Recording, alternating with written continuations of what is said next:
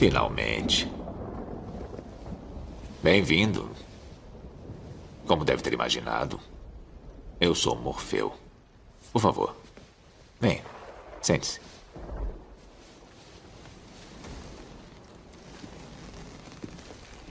Eu imagino que deva estar se sentindo um pouco como Alice. Escorregando pela toca do coelho. Hum? Vejo isso em seus olhos. Você é um homem que aceita o que vê, porque pensa estar sonhando.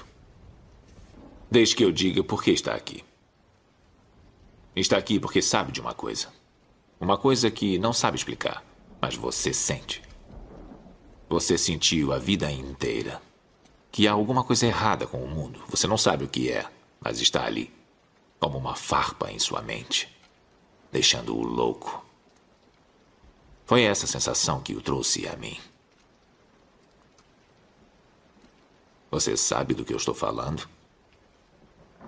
Matrix? Você quer saber o que é Matrix? Matrix está em toda parte. Está à nossa volta. Mesmo agora, nesta sala aqui.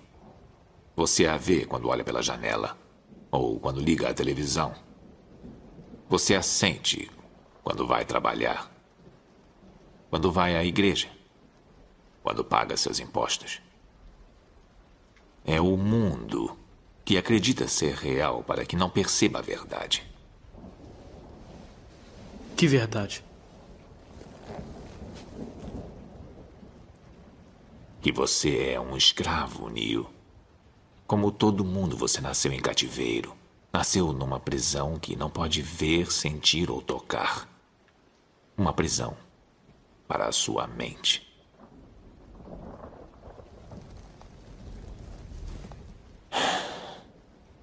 Infelizmente, não se pode explicar o que é Matrix. É preciso que veja por si mesmo.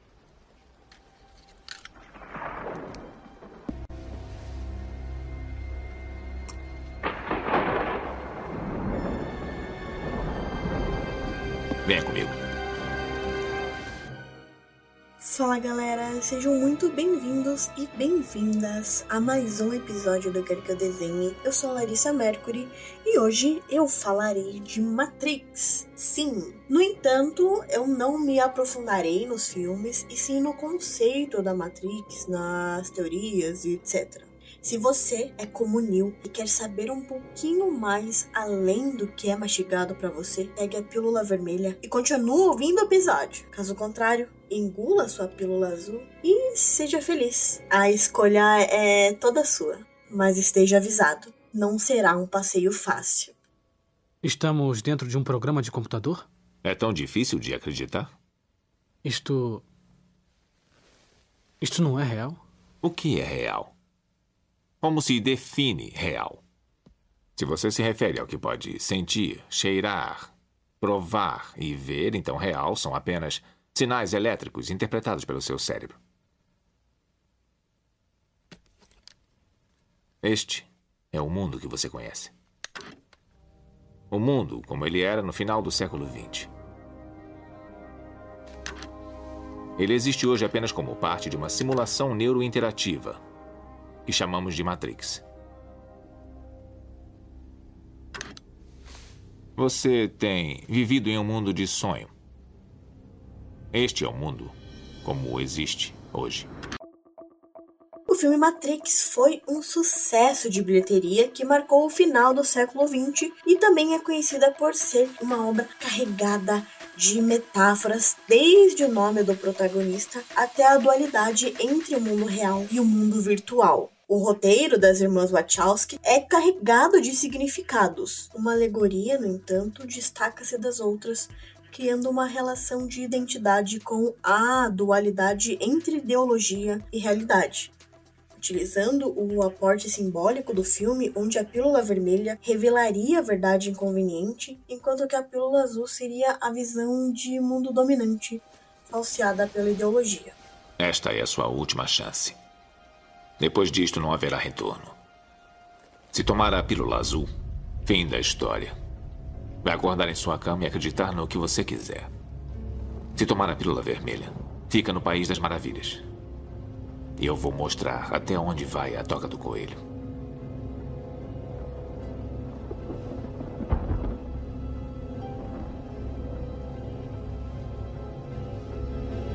Lembre-se, eu estou oferecendo a verdade, nada mais.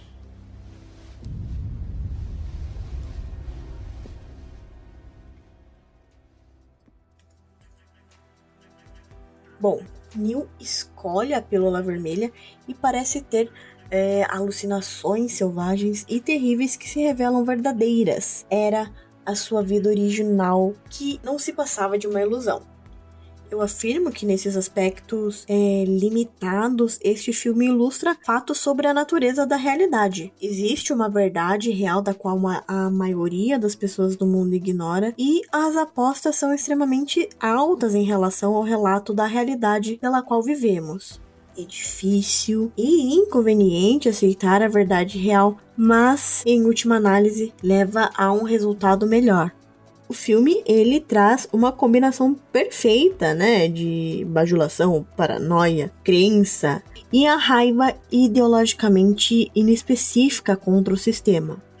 Um chacoalhão para a sua época e ainda mais para a nossa. Vivemos hoje no mundo anti-realidade que a Matrix construiu. O que é Matrix? É controle.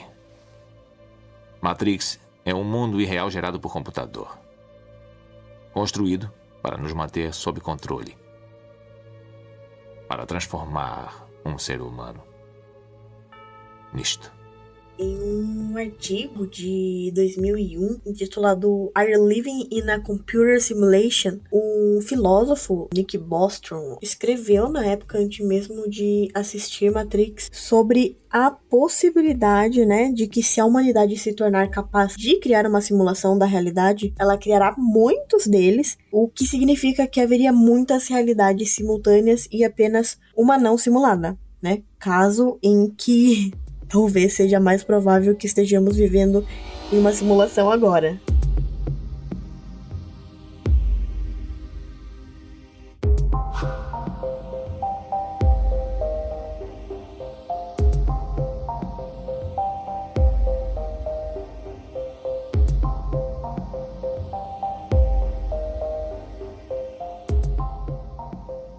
Matrix é indiscutivelmente um dos maiores universos modernos de ficção científica. Além da trilogia original de filmes, há uma coleção de curtas animadas, uma franquia de videogames e histórias em quadrinhos. Não é de admirar que os fãs dedicados ainda assistam fervorosamente a trilogia, assim como eu e apresente teorias de Matrix décadas após a estreia do primeiro filme nos cinemas. Em sua essência, a franquia Matrix é construída sobre duas coisas que todo teórico da conspiração ama: uma crença firme de que o mundo é uma mentira e detalhes muito instáveis. Matrix está repleta de teorias, sendo a principal delas que o mundo real é mais um nível na simulação como um todo. A trilogia faz várias conexões com Simulacra and Simulation, né, e simulação, do sociólogo francês Jean Baudrillard. Deixa eu pôr no Google Translate como que traduz o nome desse cara aqui. Não traduz não, como que pronuncia. Parará. Francês. Jean Baudrillard. Jean Baudrillard. Bom, o Jair bolou então essa teoria malucona que o mundo real não é de fato real, mas mais uma camada da realidade simulada.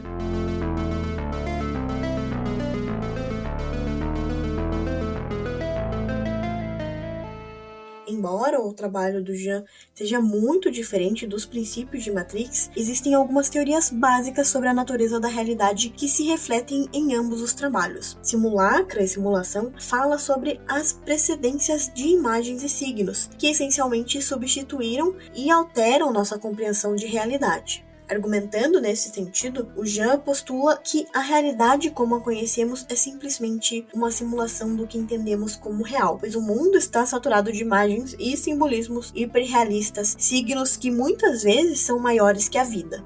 Se o mundo real, então, de fato, é outro nível da simulação, ele se alinha com a teoria de que a natureza alienígena da realidade permeia a percepção humana com apatia e esperança fodida. Quando a maioria das pessoas viu Matrix pela primeira vez, muito provavelmente se identificou com Neo ou a, a Trinity mesmo, mas ultimamente eu percebo uma certa identificação maior com o vilão, né, o Cypher. Há quem diga que a ignorância é uma dádiva, não é mesmo? Olha, eu sei que esse filé não existe. Eu sei que o que eu ponho na minha boca. Matrix diz ao meu cérebro que é suculento e delicioso. Depois de nove anos, sabe o que eu percebo?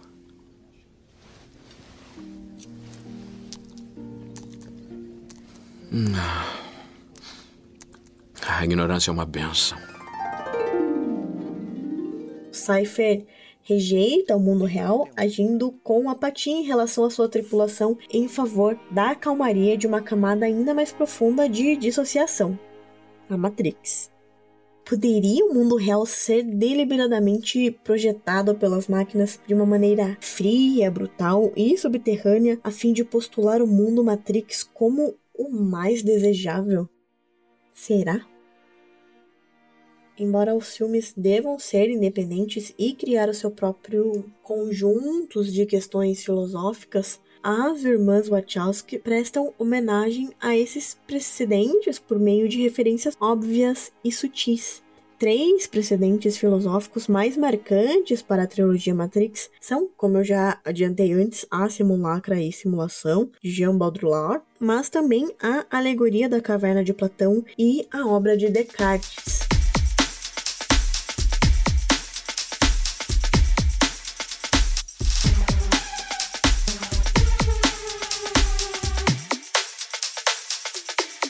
Influência filosófica de Jean Baudrillard é o Karl Marx. E embora os filmes Matrix não se refiram explicitamente né, a Marx, o fato de os habitantes de Matrix serem explorados por meio de uma ilusão que todos habitam torna os filmes mais próximos em espírito de Marx do que qualquer outro filósofo. Marx argumentou que a classe trabalhadora é explorada pelas classes dominantes, mas a exploração da classe trabalhadora só é possível porque ela não se percebe explorada, né? A classe trabalhadora não entende a sua própria posição porque está confusa e distraída por mensagens sociais que dão aos trabalhadores uma explicação distorcida de como eles se encaixam no mundo, né? Por exemplo, a religião, a escola e ideologias como o nacionalismo e patriotismo.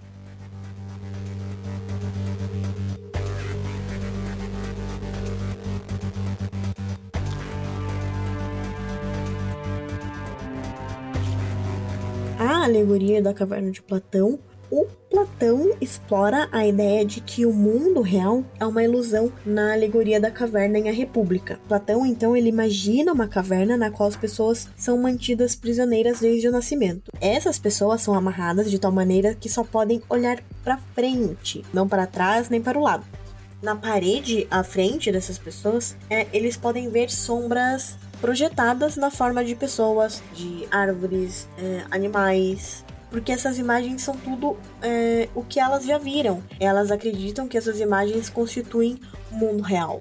Então, um dia, um prisioneiro escapa de suas amarras e ele olha para trás e vê que o que ele pensava ser o mundo real é, na verdade, um conjunto elaborado de sombras que pessoas livres criam com estátuas e a luz de um fogo. Eu ficaria puta quebraria tudo, botaria fogo. As estátuas, ele decide, são na verdade o um mundo real, não as sombras. Então ele é completamente libertado da caverna e vê o mundo real pela primeira vez. No início, então, ele tem dificuldade em ajustar os olhos à luz brilhante do sol, mas eventualmente ele faz. E plenamente consciente da verdadeira realidade, ele deve retornar à caverna e tentar ensinar aos outros o que sabe. Muito parecido do que vemos no filme, né? A experiência desse prisioneiro é então uma metáfora do processo pelo qual raros seres humanos se libertam do mundo das aparências, com a ajuda da filosofia, percebem o mundo verdadeiramente.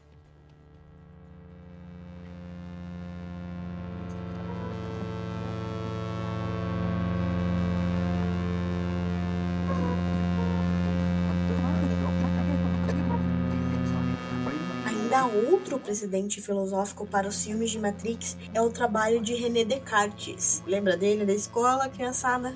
O homem responsável pelas coordenadas cartesianas e a frase penso, logo existo, em seu livro de 1641, Meditations on First Philosophy, Descartes coloca a questão de como ele pode saber com certeza que o mundo que ele experimenta não é uma ilusão imposta a ele por um demônio maligno ele raciocina da seguinte forma, né? Pois ele acredita no que vê e no que sente enquanto sonha, mas não pode confiar em seus sentidos para lhe dizer que não está sonhando ainda. É?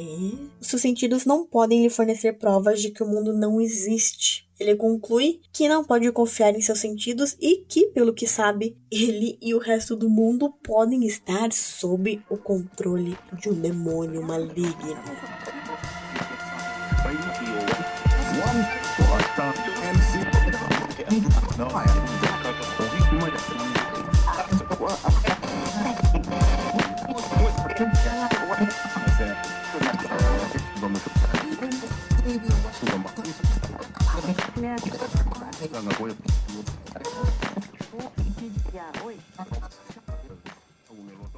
E aí, gostou do episódio? Só um parênteses aqui. Se você ainda não ouviu o episódio 40, ouça que tá do caralho.